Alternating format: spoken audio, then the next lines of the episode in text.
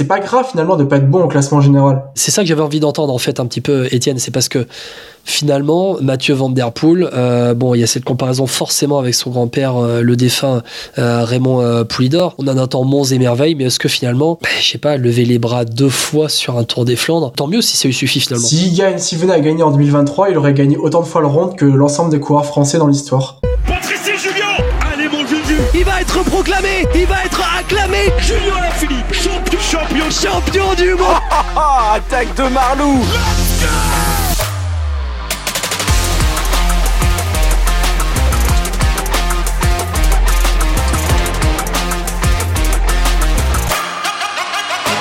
La grande presse 2023 by VO Podcast, ça continue avec aujourd'hui la Alpessine de Quenin qui est avec moi, Étienne Gourceau. Salut Étienne. Salut Guillaume, comment vas-tu? Je suis prêt à débriefer euh, une équipe qui me semble tout à fait intéressante pour cette saison 2023. Ouais, exactement. On va déjà dire une chose. On ne s'occupe pas du Tour Down Under, d'accord? Peu importe les résultats euh, de l'Alpessine de Quenin, on va faire un bilan global de 2022, présenter globalement 2023. Ce n'est pas à ce moment-là de la saison qu'on va s'attarder sur certains résultats, même si parfois ça peut être intéressant. On le dit, le podcast sort ce dimanche, donc avec la Alpecin de Koenig. Mais, mais, mais, mais, nous, ce qui nous intéresse, c'est ce qui se passe plus tard dans la saison quand même. C'est ça, le Tour de Under, j'ai envie de te dire que c'est un petit apéritif, mais le plat de résistance arrivera bien plus tard. On aura l'occasion de se régaler tout au long de cette année. Et je pense que cette équipe a bien des armes pour nous régaler. Et très rapidement. Je pense qu'ils peuvent nous régaler très rapidement oh parce que l'Alpecin de Koenig, qui sont attendus dès le mois de février. Mais on va commencer avec euh, cette formation Alpecin de Koenig. C'est le bilan 2022, mais c'est surtout la montée en World Tour qui a été validée pour l'Alpecin de Koenig après ces trois dernières saisons où finalement il n'y a pas eu beaucoup de suspense hein, avec un Mathieu Van Der Poel qui a très bien performé, mais on verra qu'il n'est pas forcément tout seul, Mathieu Van Der Poel, dans cette équipe. Tout d'abord, pour commencer, l'Alpecin de Koenig, c'est 9e sur le bilan 2020-2022, euh, 8e sur la saison 2022. Bon, c'est un peu, Étienne, l'aboutissement du projet Alpecin. Alpecin qui est arrivé, le, sponsor Alpecin qui est arrivé en 2020 euh, pour succéder à Corandon Circus lors de ce début de période finalement 2020-2022 qui a défini les futures licences World Tour. Bon, ben, ils ont investi pendant trois ans, ils ont mis Van Der Poel sur la route pendant trois ans et puis ils ont accédé au World Tour. Alors oui, ils ont mis Van Der Poel sur la route pendant trois ans, mais il n'y a pas que lui. Comme C'était pas le seul. Attention, je le dis. Hein. C'est ça. C'est que euh, ils ont un sprinter comme Jasper Philipsen qui est peut-être un des meilleurs, voire peut-être le meilleur au monde en 2022. C'est, quelqu'un qui a marqué des gros points aussi l'année dernière, notamment sur le Tour de France. J'ai envie de dire, euh, quand as deux coureurs de standing mondial, Guillaume, entre nous, c'était une Conti Pro plus plus. C'est une Conti Pro qui n'en avait que de nom. Oui, parce que finalement, ce qu'on se disait de la Alpecin, c'est que c'était euh, une équipe World Tour qui n'avait pas les contraintes du World Tour, étant donné qu'ils étaient en Conti Pro, ben, ils étaient invités sur toutes les courses, et puis après, s'ils voulaient pas participer à telle ou telle épreuve, il refusait l'invitation et l'invitation partait à une autre équipe. Mais de manière plus générale, Étienne, je voudrais quand même qu'on revienne. C'est ce projet Alpecin qui a commencé en, 2020. Bon, et, c'est quand même ce genre d'équipe qui était quand même une équipe beaucoup plus orientée Conti et cyclocross au début qui a fait sa mue sur la route. J'ai envie de te dire, on se pose souvent la question de savoir si c'est un coureur qui fait grandir une équipe ou si c'est une équipe qui fait grandir un coureur. Dans le cas de la Alpecin et de Van Der Poel, j'ai l'impression que les deux sont vraiment corrélés. Van Der Poel a grandi grâce à d'abord la Corandon et puis ensuite la Alpecin, mais euh, a aussi fait grandir la Alpecin qui est devenue vraiment une référence au niveau mondial capable de briller sur beaucoup de terrains. Van Der Poel a fait progresser, je pense qu'il a aussi euh, suscité des vocations au sein de sa propre formation. Et puis, bah, comme tu dis, ça a été orienté cyclocross et je pense que cette équipe a montré qu'on pouvait briller sur plusieurs terrains, alors que le cyclocross et la route étaient deux choses très très distinctes durant les années 2000 et début des années 2010. Ils ont un peu euh, vulgarisé un petit peu le cyclocross, euh, Van Der Poel. Alors, je te mets aussi Van Aert dans le lot, mais l'arrivée de Van Der Poel. Alors, nous, il y avait une hype en France en plus avec Van Der Poel, petit-fils de Raymond Poulidor. Van Der Poel qui a fait troisième de Milan sans Remo euh, cette saison. On a l'impression qu'au niveau, au début du projet, il était un petit peu isolé. C'est vrai qu'ils ont grandi ensemble avec euh, l'équipe. Et puis ben, après aussi, tu as un team Merlier qui a aussi euh, eu des gros résultats sur la route. Il y a eu le recrutement de Jasper Philipsen. Jasper Philipsen qui lui est arrivé en provenance de la UAE pour les deux dernières saisons. 2021, il est arrivé en 2021 à l'Alpecin Phoenix à l'époque. Il devient Alpecin de Koenig en 2023. Cette équipe Alpecin, elle a grandi petit à petit. Elle a étoffé un peu euh, sa densité d'effectifs. Sa densité, et puis euh, des coureurs qui sont capables de briller sur plusieurs terrains, des sprinteurs, des bons Flandriens, même des vrais Ardennais. Donc une équipe qui est vraiment presque complète maintenant. Sur cette saison 2022, l'Alpecin Phoenix, donc en 2022, 34 victoires. Meilleure saison de son histoire. En 2021, c'était 33 victoires avec euh, Mathieu Van Der Poel qui a remporté son deuxième Tour des Flandres, qui a remporté euh, une étape euh, sur le Tour d'Italie, avec Jasper Philipsen qui a remporté une étape sur le Tour de France, avec Jay Vine qui a brillé sur la Vuelta, avec d'autres coureurs, je pense à, Jakub Maresco, à Stefano Oldani, à Gianni Vermeersch. quand on énumère ces noms, on se rend compte quand même que l'Alpecin Bon, on le redit encore, encore, encore une fois dans ce début de podcast, ce n'est pas seulement Van Der Poel, ce n'est pas seulement Philipsen, c'est plus seulement Merlier, c'est aussi d'autres coureurs. C'est super intéressant ce que tu dis Guillaume parce que j'ai sous les yeux justement la déclinaison des victoires et c'est vrai que Van Der Poel fait un début de saison énorme, tu le dis toi-même, tu le dis si bien. Euh, il est fort sur Milan-San il gagne le ronde, mais après euh, la première euh, étape du Giro qui claque devant Binam Girmay, il ne remporte plus qu'un seul succès, et c'est au Grand Prix de Wallonie. Alors il était embêté, hein. Euh, il a été embêté.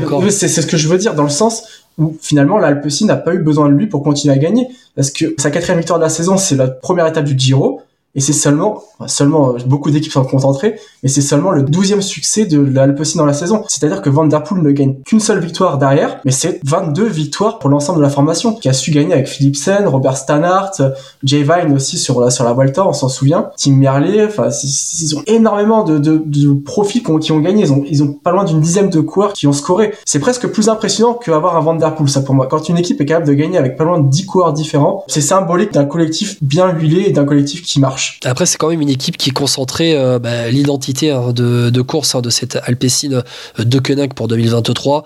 C'est les sprints, c'est les classiques, les classements généraux. On verra ça un petit peu plus tard hein, pour parler de 2023. Les classements généraux sont un petit peu plus euh, secondaires. Moi, j'ai quand même envie de te dire que on se dit Mathieu Van Der Poel, c'est vrai, maintenant il est plus seul. Mais le recrutement de Philipsen à l'hiver 2020-2021 a quand même changé pas mal de choses pour l'Alpecin. C'est un des meilleurs sprinteurs au monde. C'est devenu un des meilleurs sprinteurs au monde grâce à cette équipe et c'est un coureur qui a fait changer de dimension encore une fois cette équipe, capable de gagner des sprints massifs sur les courses majeures, chose qui n'était pas forcément capable de faire Mathieu Van Der Poel qui est un bon sprinter mais qui n'est pas de la classe d'un Groenewegen ou d'un Philipsen ou même d'un Cavendish. Mais avoir un Philipsen dans son équipe, c'est une arme redoutable. Alors un peu moins cette année, mais on sait que l'année dernière, les sprints pouvaient rapporter beaucoup, notamment sur les courses d'un jour. Philipsen, c'était une assurance tout risque. On va parler des transferts maintenant, avec quand même pas mal de mouvements. On va, on va en parler, pas mal de mouvements. On va se concentrer sur les principaux mouvements, d'accord?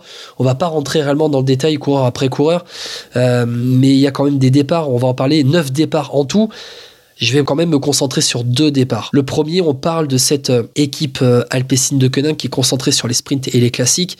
Tim Merlier qui part à la Quick Step. Tim Merlier qui part, euh, c'est quoi? C'est parce que finalement, il s'est retrouvé un petit peu en numéro 3 derrière Van Der Poel et Philipsen? Bah, Sur le Tour de France 2021, c'était quasiment lui le leader par rapport à Philipsen. D'ailleurs, lui score et Philipsen ne score pas cette année-là. L'année 2022 de Tim Merlier a été quand même beaucoup plus compliquée. Alors, il y a peut-être eu quelques soucis, des choses dont on ne sait pas, mais il est clair qu'au sein de l'équipe, c'est clairement Jasper Philipsen qui a pris l'ascendant sur les sprints massifs et il est difficile pour une formation. Enfin, j'aurais du mal à te citer actuellement une équipe qui a deux sprinteurs de classe mondiale dans sa formation. Ça sera le cas forcément avec la Soudal Quickstep parce que Merlier rejoint Jacobsen. Bon, c'est rare les équipes qui ont deux sprinteurs de, de cette trempe et peut-être que Alpecin n'a pas. Alors c'est peut-être une volonté de Merlier, mais Alpecin a peut-être refusé de gérer le problème de, des égaux parce qu'on connaît l'ego des sprinteurs ils ont peut-être refusé de, de, de devoir gérer l'ego de deux coureurs qui ont peut-être les mêmes objectifs et qui se seraient marchés dessus parfois le mieux c'est l'ennemi du bien. Après, Tim Merlier, faut dire qu'il vient d'avoir 30 ans, il est quand même assez euh, c'est difficile à dire, euh, il est plus tout jeune, j'allais te dire, Tim Merlier.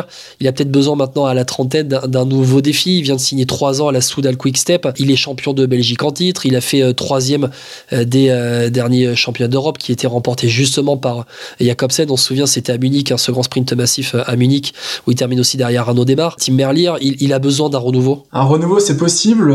Après, on verra ce que ça donne au sein de la Quick. Beaucoup de coureurs ont progressé en arrivant dans la structure, mais il y en a pour qui ça s'est moins bien passé.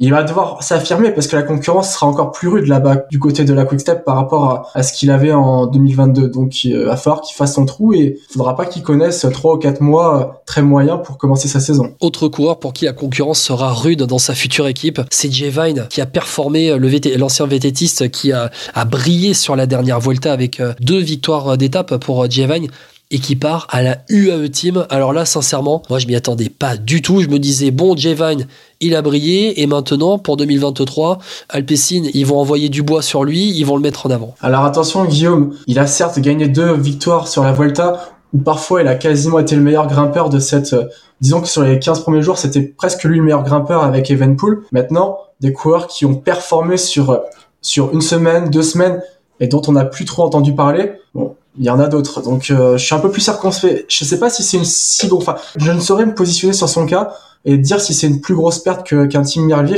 j'en suis pas sûr quand même. Euh, on parle quand même d'une équipe alpécine de Koenig qui met les classements généraux au second plan. C'est ça. Donc un J-Vine qui a plus de liberté alors que là il va partir à la UAE bah, pour se mettre à la planche pour les autres.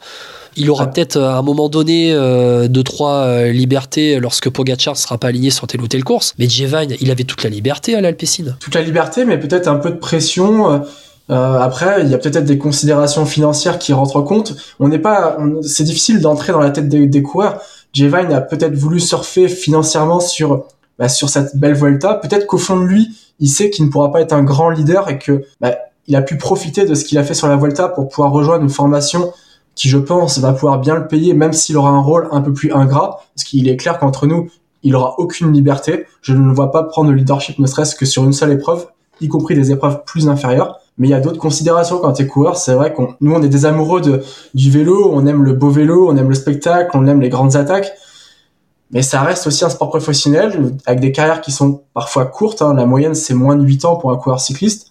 Donc il y a aussi, il faut pas oublier qu'il y a d'autres considérations à prendre en compte c'est un choix qui peut se comprendre maintenant. Il sait où il va, il sait ce qu'il perd, et c'est pas sûr de savoir ce qu'il gagne, du moins sur le plan sportif. Bon après, Jevine, hein, lui, il est arrivé sur le tard, hein, sur la route, lui qui vient du VTT, euh, il vient d'avoir 27 ans, et à 27 ans, t'as l'UAE Team qui arrive derrière et qui, à mon avis, t'offre un bon petit chèque.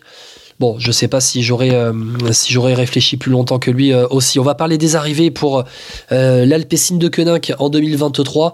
Les arrivées, alors moi il y a des arrivées qui sont quand même très intéressantes. Je trouve qu'il y a vraiment de la qualité dans le recrutement de l'Alpecin qui accède en World Tour pour les trois prochaines saisons. Deux coureurs qui arrivent de la Groupama FDJ, un qui arrive de la formation pro, c'est Ramon Sinkeldam. Là, c'est une grosse perte aussi pour Arnaud Demar. Un autre qui arrive de la Conti, je voulais quand même en parler un petit peu, c'est Jenson Plowright niveau euh, des sprinters, Tim Merlier s'en va, mais Caden Groves arrive en provenance de la Bike Exchange devenue euh, Jayco Alula. On a Soren Krag Andersen qui arrive de la DSM un peu pour se relancer aussi pour euh, Soren Krag en 2023.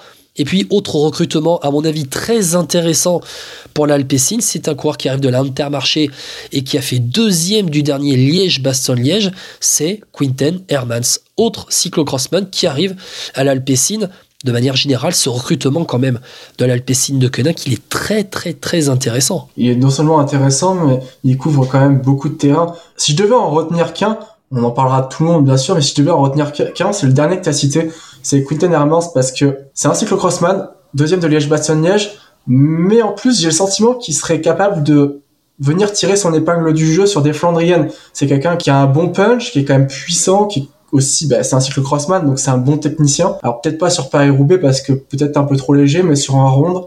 Alors il y a, y a, Mathieu Van Der Poel bien sûr, mais sur, on sait très bien que sur les sur les Flandriennes, avoir une ou deux, enfin deux ou trois cordes à son arc, c'est quand même pas plus mal que de miser sur un seul coureur. À l'arrivée de Soren Krag aussi, ça vient renforcer un peu ce groupe-là. Tout à fait. Après, quel Soren Krag Andersen on aura? Est-ce qu'on aura celui brillant du Tour de France 2020, capable d'attaquer quasiment sur tous les terrains, que ça soit de la montagne, du punch ou des profils un peu plus plats? Qui a gagné deux étapes sur le Tour de France 2020 Ou est-ce qu'on aura le Soren Krak Andersen de 2022 qui a un peu traîné sa misère, qu'on n'a quasiment pas vu l'année dernière? À voir. C'est vraiment, euh, c'est la saison de la relance. Je vois un peu ce qu'il a fait l'année dernière. Alors il y a une septième place à Milan-San Remo, mais une cinquième place sur Gand Wevelgem. Et c'est quand même léger pour un coureur de son calibre. Euh, je te parle euh, aussi. Alors on va passer très rapidement sur ces coureurs-là.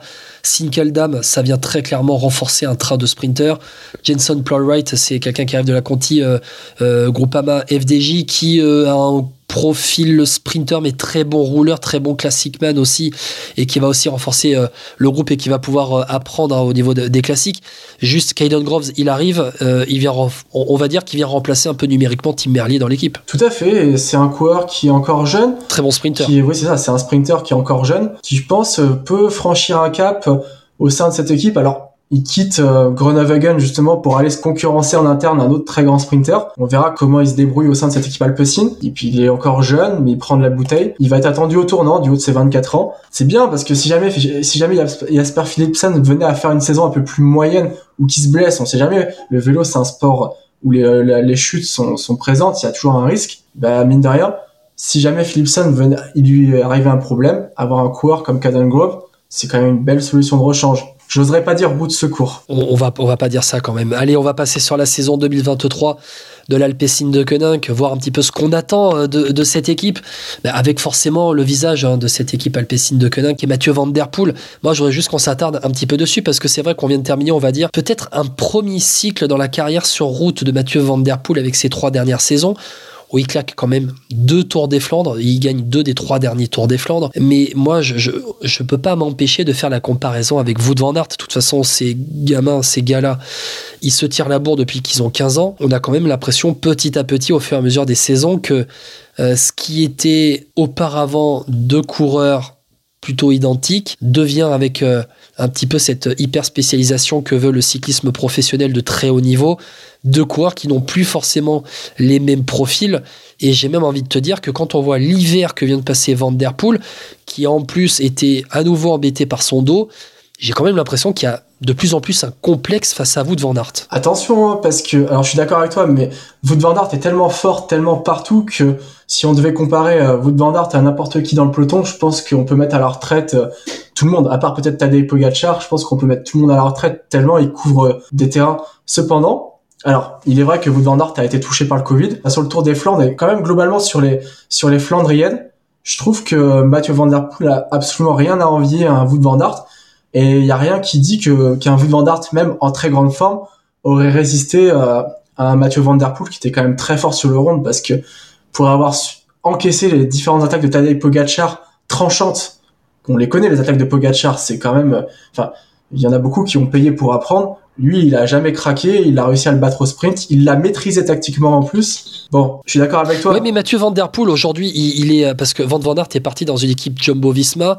qui est une équipe euh, qui est la meilleure équipe au monde, tout simplement, euh, la, Jumbo Visma, qui est beaucoup plus clinique dans sa manière de courir. Van Der Poel est resté dans une équipe euh, continentale jusqu'à l'année dernière, qui a pas la, la, même identité de course, qui est beaucoup plus offensive. C'est pour ça que je te parle aussi de différence maintenant de profil entre Van Aert et Van Der Poel.